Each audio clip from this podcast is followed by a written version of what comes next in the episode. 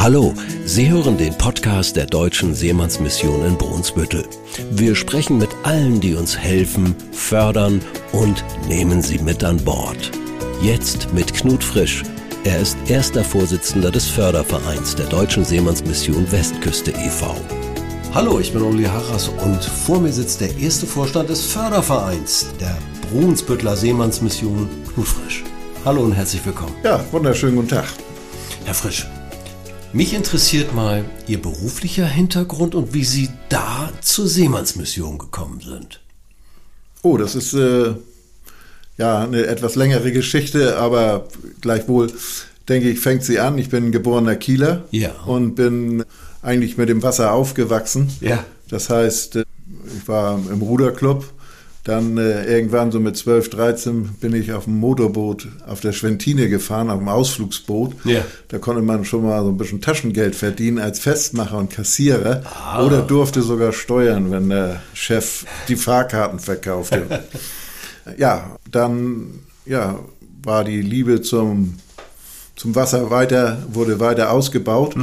Und ich hatte den Wunsch, zur See zu fahren. Und insofern kam dann der nächste Schritt, dass es damals so eine Aktion, so ein pra Praktikum quasi gab, Ferienfahrer. Oh, ja. Und dann bin ich auf dem Küstenmotorschiff Magdalene von der Reederei Peterson hier aus Elsdorf-Westermühlen Ja. mehrmals gefahren. Wann war das? Das war 1967, 1968. Da war die Schifffahrt noch ganz anders als Da heute. war die Schifffahrt ganz anders. Man gab, man gab, hatte noch keine Handys.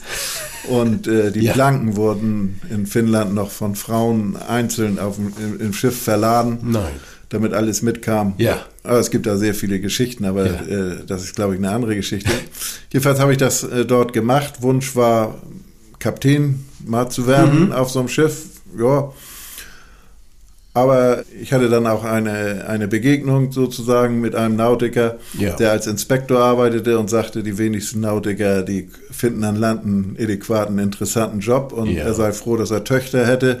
Insofern würde das Problem nicht auf ihn zukommen.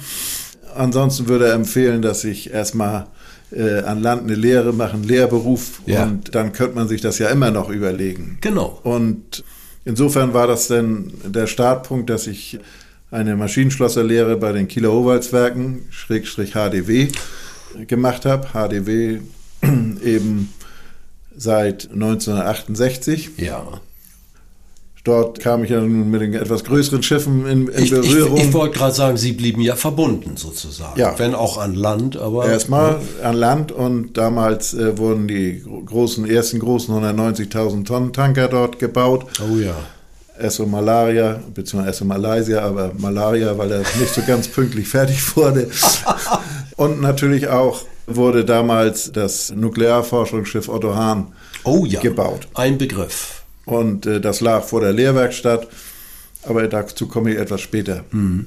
Nach meiner Lehre bin ich dann äh, mal kurz nach Hamburg gefahren und habe gedacht, meine Bewerbungsunterlagen als Ingenieursassistent, denn inzwischen war ich der festen Meinung, Schiffsingenieur zu werden und nicht Kapitän. Ja. Die gibt man am besten persönlich ab und insofern bin ich dann nach Hamburg gefahren zu einer namhaften deutschen Linienreederei, zur damaligen Habak, Ja. beziehungsweise war gerade die Fusion Habak-Lloyd auf dem Papier, aber es war noch das Habak-Haus und Mhm. Ja. äh, dort habe ich mich vorgestellt und dort hat man gesagt, Ingenieursassistenten haben wir genug, da können wir die Alster mit pflastern. Aber wann hätten Sie denn Zeit?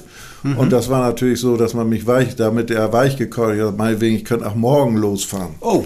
Ja, dann abgemachte Sache. Dann sehen morgen früh um 8 Uhr sind sie dann hier. Es geht, Nee. nach, geht nach Ostasien auf Nee. die Alemannia. Ja, dann bin ich nach Haus gekommen. Hab meiner Mutter gesagt, ich muss jetzt so ein bisschen schnell was einpacken. Sagt sie, wo willst du denn hin? Was hast du so eilig? Ich sage, ja, morgen früh geht's los nach Ostasien. Und das war sozusagen dann für mich die, die Verabschiedung sozusagen aus der Familie. Ja.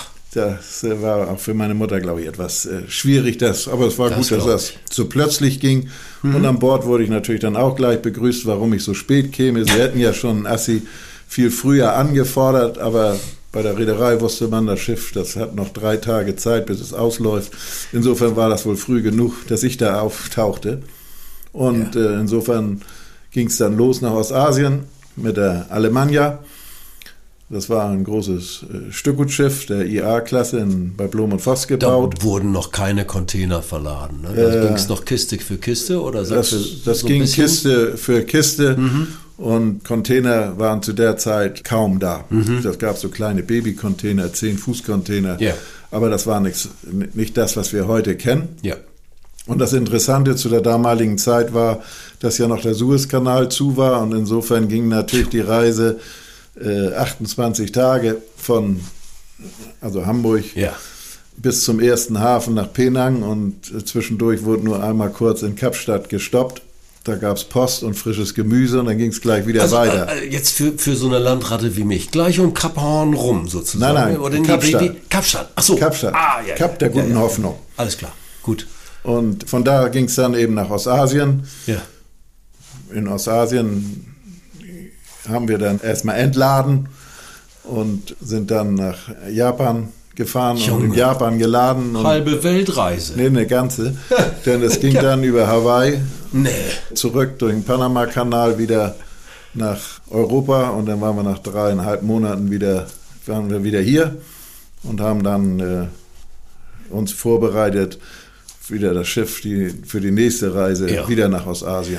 Hat man so ein bisschen was gesehen von der Welt damals? Ja, also mhm. äh, die Liegezeiten waren ja ein bisschen länger vielleicht, mhm. als es heute ist und die Schiffe lagen ja direkt ziemlich in der Stadt. Mhm. Und insofern hat man viel von Land und Leuten kennengelernt und naja, Ostasien war ganz was Neues. Ja. Und das Interessante ist da, da gab es ja sehr entwickelte Städte und auch äh, weniger entwickelte Städte. Ja, und ja. was mich heute noch beeindruckt, ist Folgendes. Wir sind in Malaysia gewesen. In manchem Schulbuch steht ja noch drin, dass Malaysia ein Entwicklungsland ist. Ja. Und damals, als wir dort waren, fuhr noch ein Fischerboot vorweg und hat äh, Petroleumlampen an die Tonnen gehängt, Ach. damit wir da reinfahren konnten. Das, Ja. Der Hafen hieß äh, Port Swettenham. Mhm. Und ich hatte vor einiger Zeit nochmal das Bedürfnis, nach Ostasien zu fahren und auch meiner Frau das äh, mal zu zeigen. Ja. Da habe ich den Taxifahrer gefragt, wo Port Swettenham ist. Da war gar nichts mehr. Da gab es nur noch Containerterminals, riesig Ja. groß. Und irgendwann fuhren wir an einer Ecke vorbei. Da haben die gesagt, hier war früher Port Swettenham. Es Aber ist bei den Asiaten äh, erstaunlich, habe ich mal mitbekommen, wie schnell alles sich wandelt und, und sich umdreht. So- das, das sind manchmal nur zwei, drei Jahre und du erkennst es nicht wieder. so ist es. Und Singapur hatte zum Teil noch keine Kanalisation. Heute ist das eine Boomstadt, die, Ja. die für uns Vorbild ist, wenn Ja. man die U-Bahn und, und sowas an, anschaut. So ist es also. Sie sehen, an der Stelle habe ich Port Swettenham Mhm. gewählt, deshalb, weil Port Swettenham damals ein wunderbares Seemannsheim hatte von Ah. den Skandinaviern mit Schwimmbad, mit allem drum und dran. Da habe Ja. ich gedacht, das ist toll, was die Skandinavier da so auf die Beine stellen. Insofern war da die erste Verbindung so ein Ja. Zur Seemannsmission. Der weitere Werdegang ist, ist dann auch relativ schnell erzählt. Nach der Erfahrung vom Ostasienfahren ging es dann auf eines der ersten Containerschiffe, Aha. auf die Alster Express in Nordatlantik. Dort Ein machte bisschen steifere Brise da, ne? oder? ja, da, auf dem Schiff war ich äh, 14 Monate insgesamt. Oh, ja, ja, also ja. Zweimal, aber äh, 14 Monate. Und ich habe den Atlantik als Teich gesehen, so Ja. wie die Alster, aber Ja. auch äh, kochend. Ja. An der Stelle, ja, machten sich damals alle Gedanken, das Schiff, das hatte 1000 Toys. Mhm. Und damals machte man sich Gedanken, wie dieses Schiff, sage ich jetzt mal, immer voll sein sollte. Und das könnte ja eigentlich nur auf dem Nordatlantik sein. Also nach Australien, die Schiffe, die da geplant waren, das hat Heinz Seemann sehr skeptisch gesehen. Und heute haben die, die Schiffe ja die Größe wie hier auf dem Nordostseekanal die Fiederschiffe. Nicht? Ja, Also ja. unvorstellbar, was da gelaufen ist, auch an der Entwicklung. Ja, und nach der Fahrerei auf dem Nordatlantik am Containerschiff ging es dann an die Schiffsingenieursschule nach Flensburg. Das war eine sch- schöne Zeit in Flensburg. Ich habe da viele kennengelernt, auch viele äh, wieder getroffen, die ich aus der Lehrzeit kannte oder äh, von, von anderen Begegnungen, von der Seefahrt und so. Das war, das war in Ordnung. Flensburg, das war gut. Und was dort auch natürlich äh, Thema war zu der damaligen Zeit, von, auch von einigen Dozenten, war äh, Nuklearschifffahrt, nukleare Containerschiffe, das war ja die Zukunft. Ja. Savannah, Amerikaner, in Deutschland wurde die Otto Hahn gebaut. Ja. Wir erlebten 1973, 74 die Ölkrise, Sonntag, Sonnabendfahrverbot, Sonntagsfahrverbot. Insofern war das Thema Einsparen von fossilen Brennstoffen war oben sehr hoch äh, angesiedelt und war in aller Munde sozusagen. Gut, es ging natürlich weiter. Irgendwann war ich mit der Ausbildung dort fertig, war relativ jung noch. Es ging wieder zu der benannten Hamburger Reederei, Hapag-Lloyd. Ja.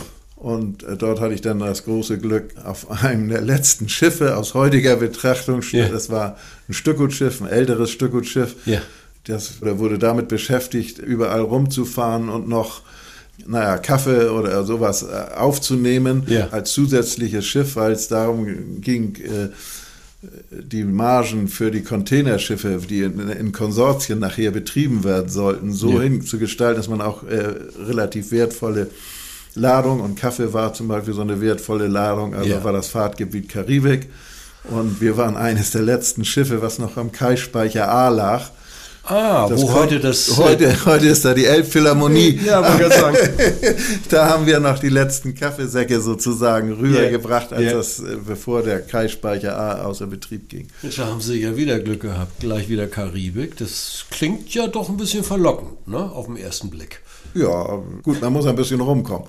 Das, aber man war ja nicht nur Tourist, sondern man Ja, war klar, natürlich Äh, an dieser Stelle, mh, muss man natürlich auch arbeiten. Auch. Und im Hafen haben wir ja oft äh, Kolben gezogen und sowas. Äh, Ja. Denn die Standzeiten damals waren zwischen 6.000 und 10.000 Stunden von so einem Kolben. Mhm. Und heute ist man bei 30.000 Stunden oder sowas. Das, äh, deshalb war da, war da ein bisschen mehr zu tun Ja.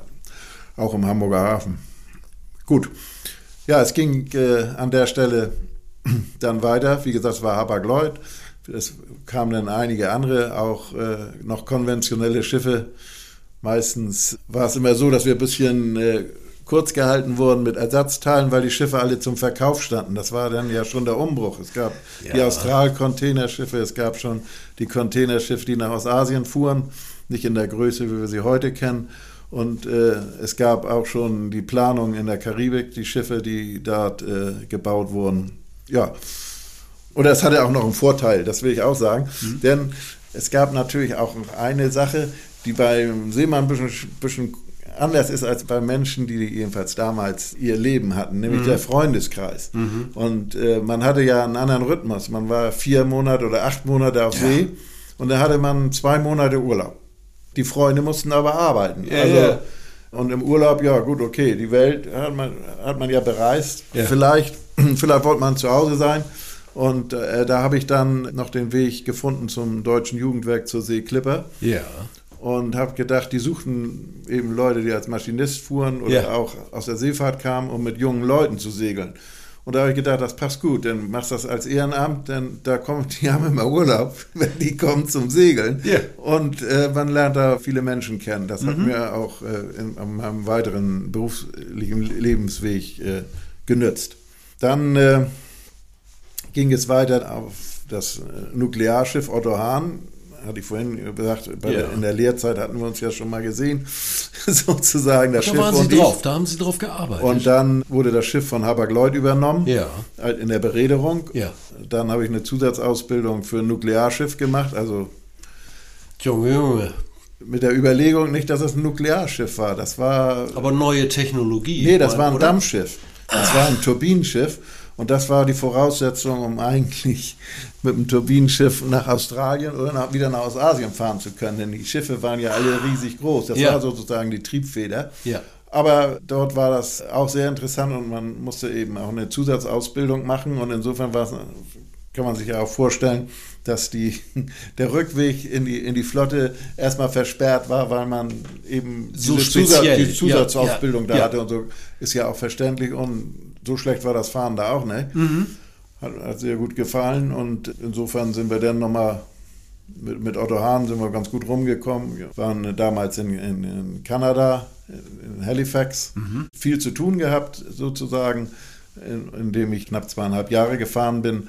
Und als das dann mit dem Schiff zu Ende ging, sozusagen, wie aus der Dienststellung anstand, habe ich noch die Anlage da eben abgeschaltet und äh, mit der Otto Hahn äh, bin ich dann hier zum Kernkraftwerk nach Brunsbüttel gekommen. Ja.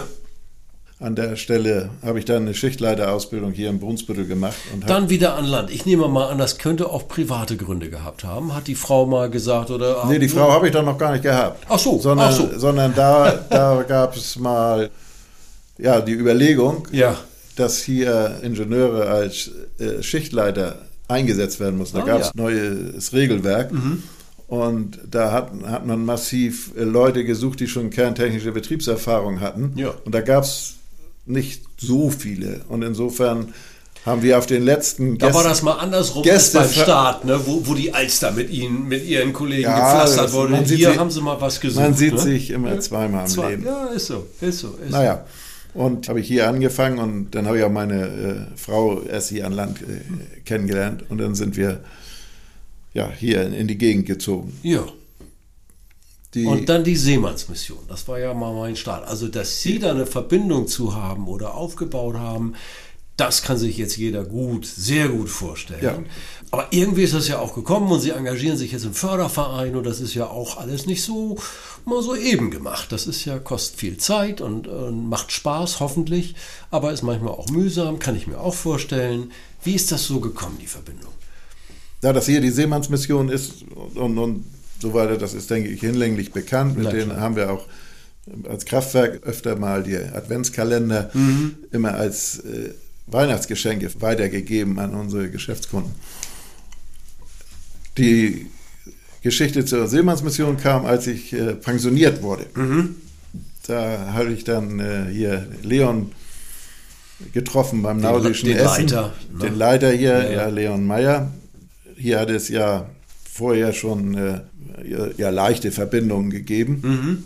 Und äh, hier war es eben so, dass im, beim Förderverein äh, Vakanzen entstanden waren. Und äh, insofern hat er gefragt, ob ich das da machen würde, ja. weil ich ja durch meine Tätigkeit, die ich hier im Kraftwerk viele kenne und so, habe ich gesagt, das ist in Ordnung. Und der Gründer des Fördervereins, das war Werner Keitsch, mhm. der Ältermann der Lotsen, aber den kannte ich wieder und jetzt kommt der Breg nochmals mhm. von Clipper, Deutschem Jugendwerk, weil er da als Kapitän fuhr.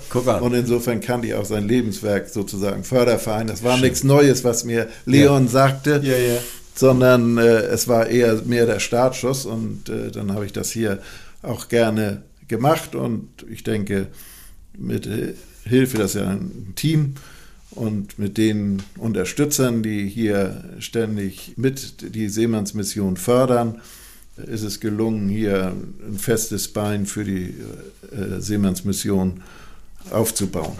Man muss es ja immer wieder sagen, die Seemannsmission ist auf Spenden angewiesen. Es ist nicht so, dass man das so als Sahnehäubchen obendrauf hat und wer weiß, Kirche oder Stadt oder irgendwer zahlt hier alles. Ja, da gibt es Unterstützung, aber die Spenden sind schon wichtig.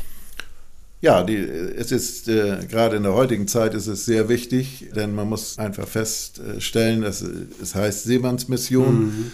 und äh, viele wissen nicht, dass eigentlich hinter der Seemannsmission steht als Hauptinvestor sozusagen äh, der Förderverein. Mhm. Und der Förderverein ermöglicht viele Dinge, die sonst nicht möglich wären. Ja. Und insofern ist das wichtig, dass hier es immer wieder Menschen gibt, viele Menschen gibt, die hier die Arbeit der Seemannsmission unterstützen und auch insbesondere die Seemannsmission hier in Brunsbüttel. Und wenn man mal so drauf schaut, man denkt immer, die Schiffe fahren hier ja alle nur durch. Hier ist ja gar nichts los. Also ja klar, richtig was los, aber die fahren ja alle nur durch. Nee, ist gar nicht so. Brunsbüttel hat einen Hafen und einen ziemlich großen Hafen sogar. Also für Brunsbüttel zumindest reicht das. Da legen auch viele an. Und genau da steigen auch viele ein und aus. Und hier in der Seemannsmission ist reger Betrieb. Da werden die Schiffe versorgt, jetzt zu Corona-Zeiten ganz besonders wichtig, weil die Seeleute nicht runterkommen zum Teil von den Schiffen.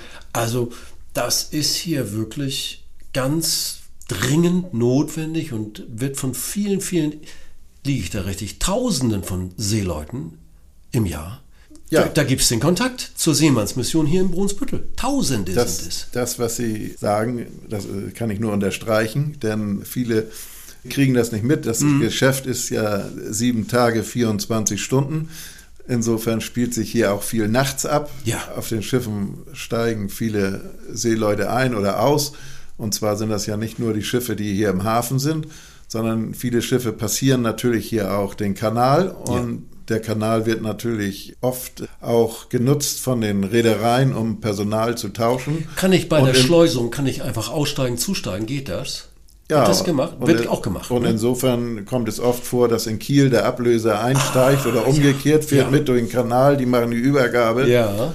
Und steigt dann in Brunsbüttel aus. Und dann ist ja die Frage, wie äh, äh, kommt man hier weiter oder wo kann man hier hin? Genau. Und dann in Verbindung auch mit den Maklern ist dann hier die Seemannsmission oft auch Anlaufstation, um dann für die Weiterreise äh, die nötigen Schritte zu machen. Und wenn man als Seemann gibt es sicherlich auch ein Hotel, das ist, mhm. ist so. Mhm. Aber äh, hier ist natürlich durch die Mitarbeiter hier in der Seemannsstation eine familiäre Atmosphäre und das brauchen die Leute manchmal, ja. denn äh, die haben oft eine lange Reise bis zu den Philippinen und äh, manchmal ist es auch schwierig, die Flüge gerade in der jetzigen Zeit zu bekommen und auch die ganzen Papiere zusammenzustellen, denn mhm. Äh, manche oder viele Seeleute sind ja noch nicht mal geimpft.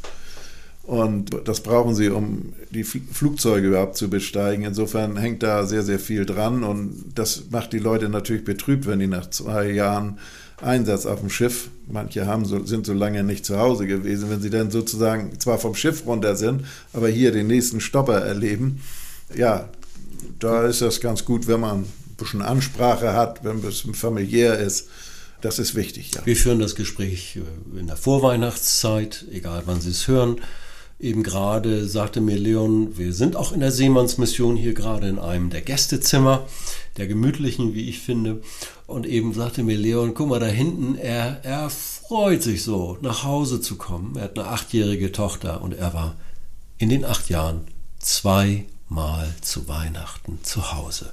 Und jetzt ist er es wieder zum dritten Mal und er freut sich unbändig und er wird mal ganz still. Und das ist ganz normal heute für viele Seeleute. Ne? Ja, das ist nicht nur heute so, das war, war früher, war auch so, ne? früher ja. auch so. Allerdings äh, war das hier vielleicht früher etwas näher, weil, mhm. weil viel mehr Familien davon äh, betroffen waren. Aber okay. auch Weihnachten ist äh, 24 Stunden, sieben Tage. Und wenn da Läuft Weihnachten auf dem Schiff weiter, genau. Der hält ja nicht das, an ne, für, zur Bescherung. Gibt, ja, genau. Äh, die Frage immer, schläft die Besatzung auch nach Feierabend an Bord?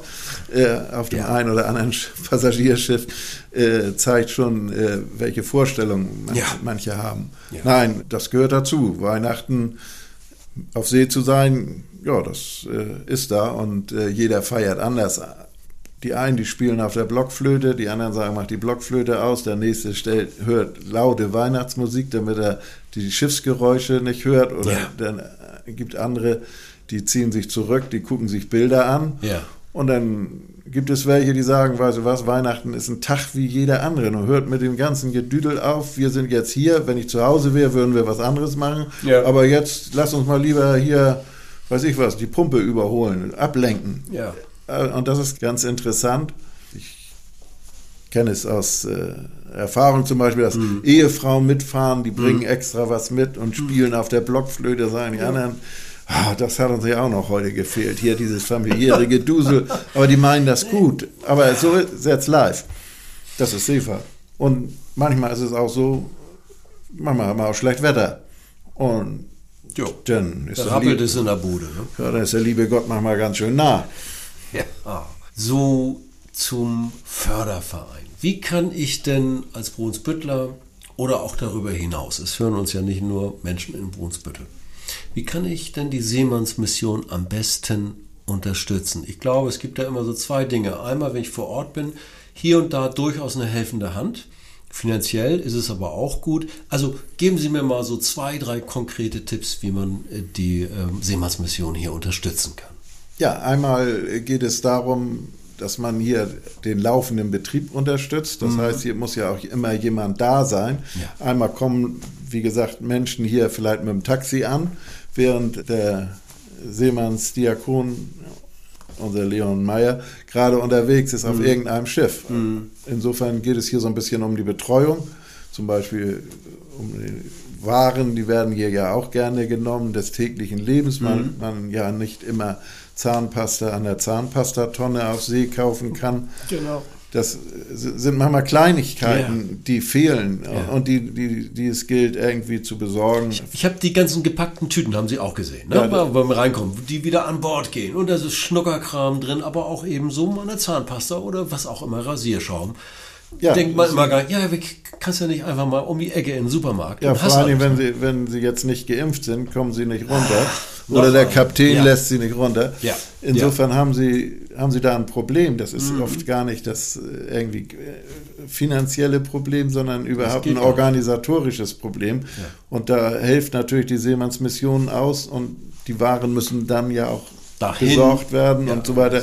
Insofern, man sieht hier schon an, an meinen Beispielen, dass immer Hände gebraucht werden. Ja. Und das ist schon mal eine ganz tolle Sache. Bundesfreiwilligendienst, sage ich immer, die Buftis, wie sie hier liebevoll genannt werden, wenn wir jüngere Zuhörer haben, die es bis hierhin geschafft haben, hey, macht euer Jahr hier im Brunsbüttel bei Leon Meyer, ihr werdet es nicht bereuen. Wir machen mit denen auch noch Interviews, gar kein Thema.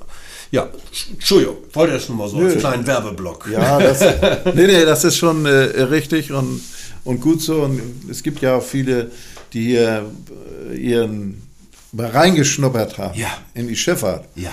Und die jetzt an leitender Position bei äh, Autokonzernen sind und wel Ja. weltweit äh, den Transport organisieren und sowas. Also das, äh, da kenne ich einige Namen. Also Cool. da, solche, Entwick Ja, ja. solche Entwicklungen äh, haben die einen oder anderen gemacht. Dann die, nimmt die, man ja auch Impulse fürs Leben mit. Ne? Also, dass, Ja. ich, dass ich mal begreife, wie funktioniert Logistik auf See. Ja, und dann kann ich natürlich spenden. Ne? Also immer schön den Adventskalender zum Beispiel. Das ist ja so ein Highlight hier. Ja, der Adventskalender, dahinter stecken natürlich Sponsoren, Ja. die erstmal attraktive Preise äh, stiften. Das ist echt toll. Also So, das müssen Sie sich, also wenn Sie das jetzt rechtzeitig noch hören, wenn es ihn noch gibt, ansonsten merken, wenn Sie es im Sommer hören, rechtzeitig ran. Der ist auch ein- in der Regel ausverkauft, ne? Sogar, ne? Das, Ja, er wird äh, gut angenommen. Ja. Ja, ist dann ausverkauft und an der Stelle gilt natürlich äh, schon mal der Dank auch an, an dieser Stelle an die Sponsoren, Ganz die die toll. Preise zur Verfügung stellen. ganz toll. Es gibt natürlich auch weiterhin äh, Sponsoren, die auch mit äh, zur Finanzierung der Fahrzeuge äh, Ja. beitragen. Und Ganz das ist eine laufende Geschichte. Ja. Und da sind wir auch ganz stolz, dass wir hier sehr viele äh, haben, die uns unterstützen. Und was wir hier in Brunsbüttel insbesondere haben, ist natürlich, wir sind eine Kleinstadt, Mhm.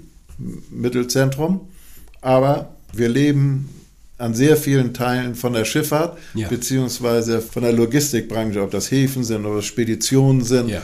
ob das die Werke sind mit ihren Produkten, die gehen ja auch in alle Welt mit Schiffen. Und nicht zu vergessen sind natürlich auch die Menschen, die am Kanal, mit dem Kanal und auf dem Kanal arbeiten. Ja. Ich sage da mal die Lotsen zum Beispiel, die den direkten Kontakt auch haben und die. Schiffsmakler.